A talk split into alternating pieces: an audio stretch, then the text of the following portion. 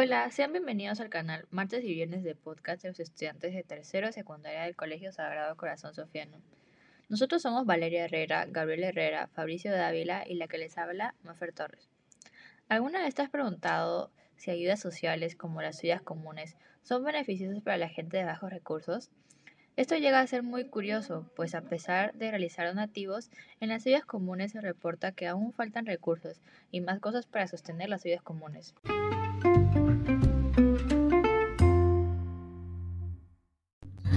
Las ollas comunes son grupos de personas que se encargan de ayudar a la gente de bajos recursos, preparando comidas con alimentos que son financiados por la Municipalidad de Lima y algunos donativos de las personas. Pero, ¿Las ollas comunes en verdad llegan a ser beneficiosas para los demás? ¿O los recursos de la municipalidad y de la gente solo son malgastados y en realidad nos está dando una ayuda social?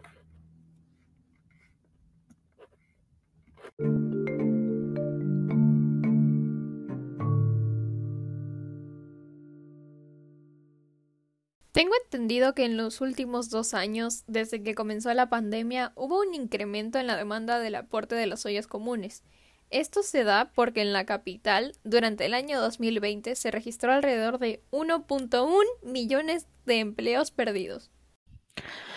Así es, Valeria. Y esto claramente afectó a varias familias y personas, debido a que sus principales ingresos económicos se vieron cortados de manera repentina. Además, según un estudio de UNICEF, se estima que 3.3 millones de personas cayeron en la pobreza en el 2020. Se dice que los más golpeados fueron los que trabajaron en la informalidad, ya que estos se dedicaban a salir y ganarse el pan de cada día.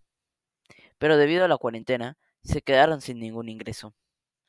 Estas personas sin dinero no tienen más que sustentarse de las ollas comunes, lo que nos ha llevado a que ahora existen alrededor de 2.219 ollas comunes, donde se alimentan más de 240.000 personas.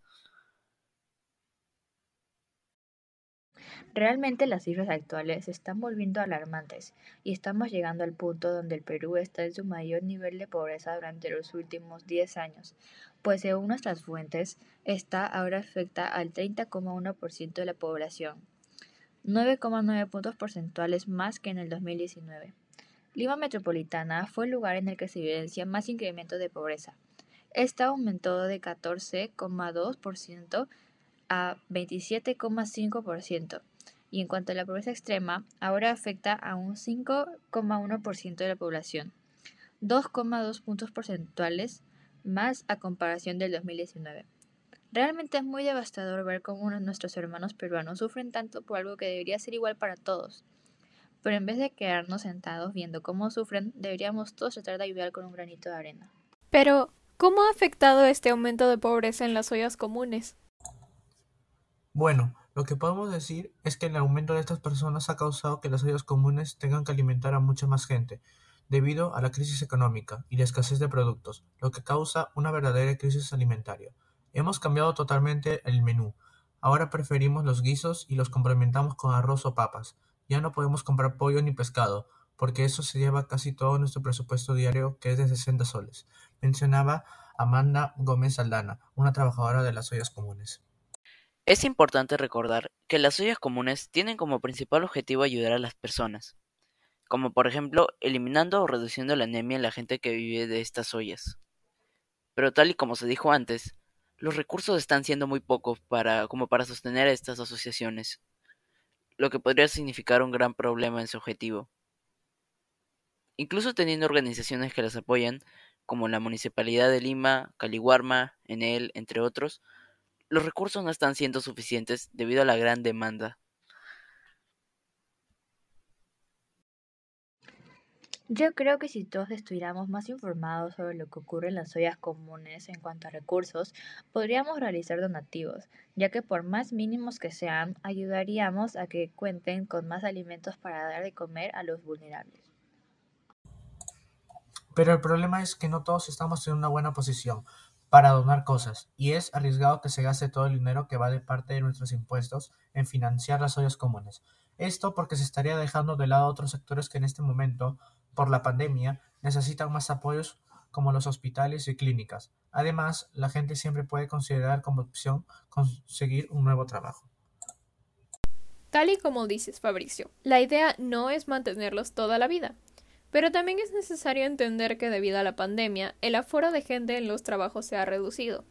Además, no todas las empresas están en la capacidad económica para sostener a demasiados empleados. Es cierto que lo ideal sería que cada uno trabaje, pero con el contexto en el que vivimos actualmente es algo muy complicado. Realmente no perdemos nada donando, y con que todos donemos aunque sea algo mínimo, ya podríamos estar contribuyendo a quienes más lo necesitan, para que tengan una mejor vida. Sí, estoy de acuerdo contigo, Valeria. Cada uno puede donar según su capacidad. Tampoco es necesario donar demasiado. Con una contribución pequeña es más que suficiente. Y así podemos apoyar a las personas que por esta inesperada pandemia lo están pasando muy mal.